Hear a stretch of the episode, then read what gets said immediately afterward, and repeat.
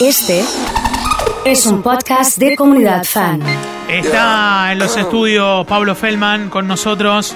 Pablo, buen día, ¿cómo estamos? ¿Qué tal? ¿Cómo les va? Muy bien. ¿Todo Muy contento tranquilo? de estar acá. Sí, Sí, sí, todo, ¿todo en orden? Digamos que sí. Bien, Bueno. controlándose. Bueno, bueno, bueno, nos volvemos a, a encontrar con la distancia, con las medidas. Eh, al fin y al cabo, las medidas de, de cuidado, de autocuidado y prevención terminaron siendo la más efectiva. Y hasta que no esté la vacuna, lo único que nos queda, básicamente. Ni más ni menos, y en la medida en que uno las aplique, como hemos dicho en más de una oportunidad, le puede tocar a cualquiera contagiarse porque tiene que ir a laburar, porque tiene que cumplir con obligaciones impostergables. Y por supuesto están aquellos que tienen una sobreexposición en donde ya es bastante más difícil de aceptar como una situación no deseada, eh, aunque nadie la desea, desde ya un contagio ¿no? en reuniones familiares, fiestas, cervecería, boliche o cosas así, que se está haciendo cada vez más complicado porque evidentemente el paradigma aquel a mayor circulación, mayores restricciones, se ha ido dejando de lado como consecuencia de ponderaciones, valoraciones, presiones, como lo quieras llamar, en donde evidentemente la peor de las cuarentenas es la que se decreta y no se cumple, y nosotros hemos transitado por esa etapa. Y recuerdo que hace un mes hablábamos de Venado Tuerto cuando Sí, el intendente proponía no hacer caso, participaba de la marcha, alentaba las aperturas y hace ya 24 horas que Venado Tuerto no tiene camas disponibles de terapia intensiva. Agregaron 10 hoy a los portazos en el Hospital Gutiérrez, este, pero es evidente que la conducta social no ha sido la que se esperaba y ha transformado a Rosario y la provincia de Santa Fe en zonas ejemplares en, ambas, en ambos extremos de la historia. Cuando andaban las cosas muy bien y cuando debió hacerse la restricción, el respeto y el distanciamiento, y los sectores medios fundamentalmente dejaron de lado todo eso porque la cosa iba tan bien, como decía el doctor López, la cuarentena es víctima de su propio éxito, que nos dejamos estar y así no fue. Pablo, eh, pensaba fuera de, la cuestión de actualidad o quizás eh, enmarcada, y, me interesa charlar este tema, van varias veces que tengo algún tipo de chat o alguna charla con, con gente que tiene, a diferencia de lo que yo tengo, una visión sobre la publicación de la información, digamos. Me encuentro con gente que dice, o sea, a mí me parece que, que hay un sobre, hay una sobrepublicación o inclinación de ciertos sectores eh, relacionados a la información o empresas relacionadas a la información que tratan eh, al, al gobierno, ya sea cual sea de turno, de una manera, y hay otro, hay, hay- hay otros amigos y gente conocida que chateando me dicen, no, lo que pasa es que el gobierno goza de un blindaje mediático. Entonces, digo, estamos en una nueva, estamos en una nueva etapa. Lo pienso de este lado, donde hay gente que ve lo mismo de una manera y hay gente que lo ve de otra. Digo, tiene, hay distintas perspectivas sobre, sobre el mismo hecho. ¿Lo pensaste a eso? Yo creo que sí hay distintas perspectivas y es lógico que las haya, por un lado. Ahora, lo que yo me resisto a creer es que algún gobierno, cualquiera que sea, tenga blindaje. ¿En qué sentido? Eh, el gobierno de la provincia de Santa Fe publica los datos a medida que los va teniendo. Ayer se retrasaron y cuando dijeron que se retrasaron mandaron un comunicado diciendo que estaban retrasados Sí. por primera vez desde que empezó la pandemia. El gobierno municipal lo hace permanentemente. Yo a las seis y media, siete de la tarde tengo los datos. Sí. Después, lo te- después o antes lo debe tener el resto. Sí, que, Pero- que en realidad estás adentro de un grupo que publican y es una cuestión instantánea de la comunicación, no te hablan a vos directamente. Sí, sí, sí, sí. Y, y la verdad es que sobre esos números después uno hace la evaluación que le parece. Y yo he manifestado públicamente, como lo acabo de decir ahora, que la posición de Hapkin y Perotti no es la que tenían originalmente. Y el blindaje me parece que es inverso. La mayoría de la gente me da la sensación, por su conducta sobre todo, que piensa que no está mal seguir abriendo a pesar de que están aumentando los contagios. Porque si no, habría otro tipo de reacción y de actitud. Ahora, eh, hay también, por otro lado, una crítica permanente y sostenida de sectores anticuarentena por cuestiones ideológicas, no metodológicas. Mi cuestionamiento son metodológicos. Yo querría que no se abrieran los shopping, por ejemplo, aunque la gente de los shopping me debe querer estrangular, pero tranquilo porque no me dan bola a mí, eh, pero porque no quiero que haya mucha gente, nada más. Ahora, al revés, hay gente que quiere Tenés la misma postura para el shopping que para el partido de fútbol que para las elecciones, por digamos. supuesto y que para las marchas. Y para mi comportamiento social, digamos. Yo salgo, lo dije varias veces, no quiero ser ejemplo en nada porque el día de mañana me puede tocar. Además, me va a decir, ay, este que se cuidaba tanto. Y bueno, puede pasar. Sí, obvio. Ahora, a mí no me vas a ver ni en un bar, ni en una pizzería. Lo lamento por mis amigos, muchos de ellos sponsors nuestros, gente que nos acompaña hace años y todo. Hago el take away, busco y me lo llevo. Pero quiero decir, yo cuestiono a aquellos que hacen eso y además le dicen no pasa nada. O son pavados, o es la gripecinia. El Bolsonaro, el Trump, el Boris Johnson. Vos fíjate que los líderes más importantes de las diferentes regiones del planeta se contagiaron y algunos la pasaron mal. Boris Johnson la pasó muy mal. Con, con Trump pasa lo que pasaba con, con Macri, vos no sabés si creerlo, o con Bolsonaro, vos no sabés si creerlo o no creerlo. Ahí estamos ante otro, ante otro fenómeno también, porque no sabemos desde acá Si le crees qué es lo que le pasa realmente. Bueno, y, no, y, y está la Con tanta información. Y al presidente de la República, además, no es que. Claro, es un- claro, claro, que es un jugador de básquet, ¿no? Claro, exactamente. Bueno, eso es como consecuencia también de la tergiversación, la infodemia, la mezcla de situaciones, la, el desprestigio que se ha hecho de los. Hablaron de infectadura en una época, loco. Estábamos hablando de infectólogos, de médicos. Infectadura, tipo protegiendo y cuidando la salud de la gente, puesto a la altura de dictadores. Quiero decir, aquí hay una banalidad, hay una tergiversación de los hechos, que es la que lleva a que vos te plantees y me plantees esto del blindaje de los gobiernos. ¿Qué blindaje de los gobiernos? Argentina tiene 20.000 muertos.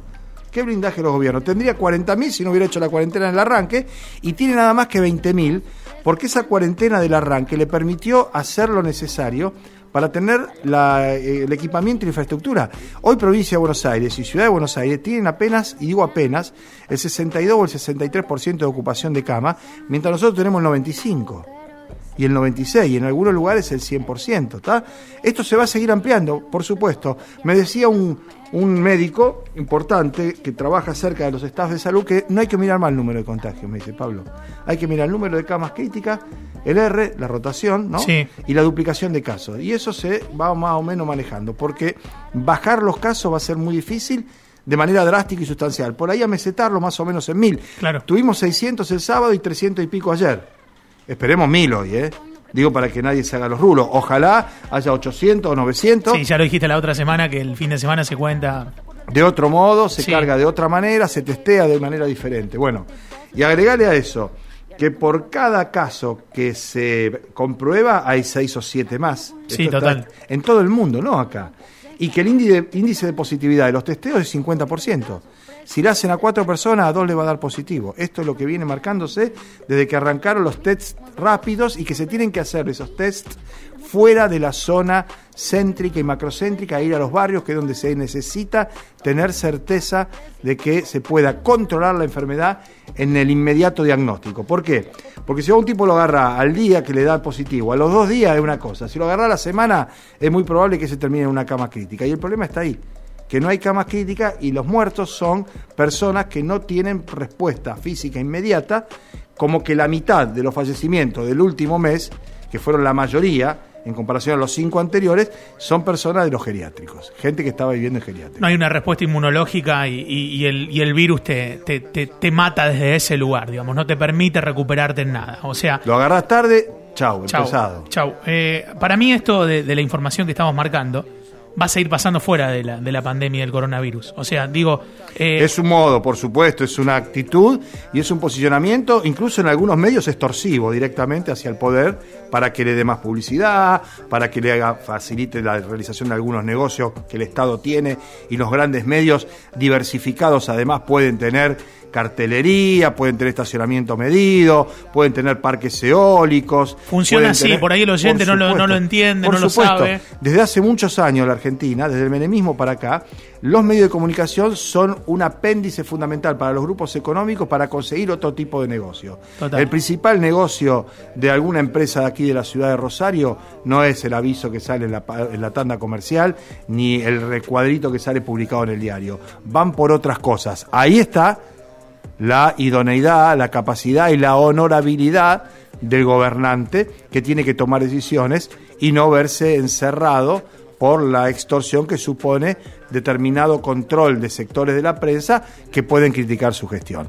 Lo vamos a ver, porque aparte no se puede tapar el sol con la mano, Oso. Total. Se sabe, se conoce, se ve, se percibe. Yo siempre, siempre insisto, y, y lo hago con mis amigos desde hace muchos asados, ya mucho tiempo, de, de, de pasarle el filtro, ¿no? De quedarte, vos pensá lo que quieras, pero pensalo vos, no hagas que... Por supuesto, no la compre hecha. Y, y no, y no compres que si estoy subiendo un video escrachando a un trabajador eh, que está con el celular, a un policía que está, no lo hago porque soy eh, eh, un gran informante, lo hago porque tengo un interés detrás. Por supuesto, hacer- y lo de esa otro, manera. anunciaron 3 mil millones de pesos en seguridad, ¿no? Para la provincia de Santa Fe. Sí, Perotti le dice, le pido, le- eh, Alberto Fernández le dice, le pido al gobernador que le preste atención a Rosario. Sonó a reto, sí, Sí. claro que sonó a reto. Perotti este, ya venía hablando con Alberto Fernández de hace mucho tiempo el tema de seguridad. De hecho, Saín es ministro porque se lo puso, así como te lo estoy diciendo el propio Fernández, y me parece bien. El que quería Perotti, que era el jefe Sarnaglia, duró lo que un perro en misa. A los cinco meses lo había ido a buscar al Fonavi para que sea jefe de policía y después lo dejaron de vuelta en el Fonavi. Le darán un retiro, lo que sea. Ahora, apenas Alberto Fernández dice eso, que ya era algo que se venía hablando, que Hapkin le avisó además dos días antes a Julio Vitovelo. Julio Vitovelo es el secretario general de la presidencia. Es como Marcos Peña con Macri, es como Coan con Menem. Claro. ¿Sí? Era como Galassi con Bonfatti Sí. o Mirabella con Perotti. Sí. Bueno, a Vitovelo le avisó dos días antes, Hapkin, mirá que yo voy a plantear lo de, la, lu- lo de la seguridad y lo de la quema de las islas porque estamos en Rosario y la gente me lo reclama. O sea que no traicionó ni lo sorprendió. Nada. Porque aparte Alberto no llevaba 3.000 palos en el bolsillo para decir hoy firmé a la mañana. Estaba hablado todo eso. Bueno, ¿qué hacemos con eso? 3.000 millones. Al día siguiente, no habían pasado 12 horas y en la capital sale una infografía diciendo que se pueden comprar 900 pistolas 9 milímetros, 15.000 chaleco antibalas y 250.000 balas. Mierda, dije yo, qué rápido, qué bárbaro. Claro, y después vienen las pistolas TASA, las cámaras de seguridad, la videovigilancia. Bueno, habrá que ver quién hace esa provisión de esos insumos Claro. y elementos, sobre todo la Esto para que el videovigilancia demás, ¿no? entienda, llama la atención por qué aparece una publicación tan instantánea de algo al que- a lo que el Estado está necesitando y debería comprar, una forma de usar ese dinero. Y para una forma, bien dicho, esa es la clave. Yo creo que no hay que hacer eso. Que no hay que gastar 3 mil millones de pesos para darle más armas a la policía y a esta policía. ¿Qué tal si vos con esa plata ponés wifi en toda la ciudad? Porque si hay algo que está verificado, incluso por encuesta y estadística, es que hay teléfonos celulares en todos los hogares de toda la ciudad de Rosario. Uno por persona, una cámara por mínimamente persona. Sí. una por familia en cualquiera de las Sí, sí. villas, en cualquiera de los asentamientos irregulares, en todos lados. Y si vos a alguien le das wifi, le permitís inmediatamente la comunicación de un delito en curso, inmediatamente la creación de grupos en el barrio o en la manzana o en la zona para comunicarse si está pasando algo. Le permitís denunciar si hay violencia de género o violencia familiar en la casa del vecino de al lado o de enfrente. Le permitís recibir los contenidos educativos que hoy no pueden llegar porque no hay conectividad. Le permitís recibir recetas y maneras de funcionar una huerta o una economía doméstica para generar grupos cooperativos. Es decir, le permitís congregarse, le permitís incorporarse, los incluís. Eso sale muchísimo menos que 3 mil millones de pesos. Lo hizo poner Boazo en la peatonal para su votante hace 10 años. Y entonces en la Plaza Pringle, la Plaza San Martín, en donde Sí. todos podemos pagar la Wi-Fi, cada uno de nosotros, ahí hay Wi-Fi gratis. No, muchachos. Incluyamos, incorporemos, generemos más ciudadanos, ampliemos los derechos, démosle Wi-Fi a todo el mundo. En la ciudad de Rosario eso no cuesta ni siquiera la tercera parte de lo que le propone el gobierno, provincia- el gobierno nacional a a la provincia para darle seguridad. Y ahí pone después las LEDs, que se vean, las lucecitas, pone las cámaras, alguna que apunta a mitad de cuadra, no a la esquina para facturar con los estacionamientos, con los semáforos rojos, alguna que tira a mitad de cuadra porque ahí claro, vive gente también. ¿eh? claro, claro, ese Y además después ocupate que anden, porque cuando piden las cámaras en los procedimientos, en los juzgados, la mitad de las veces no hay cámara. No andaba, no se prendió o algo le había sucedido. Entonces, muchachos, usemos la cabeza, imaginemos, salgamos de ese corset que supone contestar siempre lo mismo frente al mismo hecho y esperar un resultado diferente. Eso decía Einstein que era la locura, ¿no? Decían a Einstein, ¿cómo define usted a un loco? Y Einstein le dice, ¿sabe quién es un loco? Un loco es un tipo que haciendo siempre lo mismo espera que le dé un resultado diferente. Bueno, acá también, basta de más chaleco, más bala, más patrullero. ¿Hace falta equiparlo? Sí. ¿Hace falta profesionalizarlo, adecentar la fuerza? Pero vamos por otro lado. Reactivemos las redes sociales, reactivemos la, la congregación, aún en pandemia, a través del Wi-Fi. Dale conectividad. Perotti dijo en el discurso de apertura, no hay igualdad porque no hay conectividad. No, no hay conectividad porque no hay igualdad. Es al revés, exactamente. No, Y primero el rol, generar. el rol de la confianza, Pablo. O sea, esto de que vos creas que, que te vas a filmar, que vas a subir el video y te van a responder y, no, y te van a responder de buena manera. Y que y que el La respuesta, policía y vuelta, por supuesto. y que el policía y que haya que trabajar lo suficiente para que el policía esté en condiciones de dar el ejemplo. Por supuesto. Hubo una época en la Argentina que uno se cruzaba con un policía, hace muchos años de esto, y sentía seguridad, se sentía tranquilo. Ahora vos lo esquivás. Si vos ves que vienen policía de frente, te cruzás de vereda. Si vos ves que vienen dos autos de la cana al lado tuyo, doblás la esquina y te va por otra calle.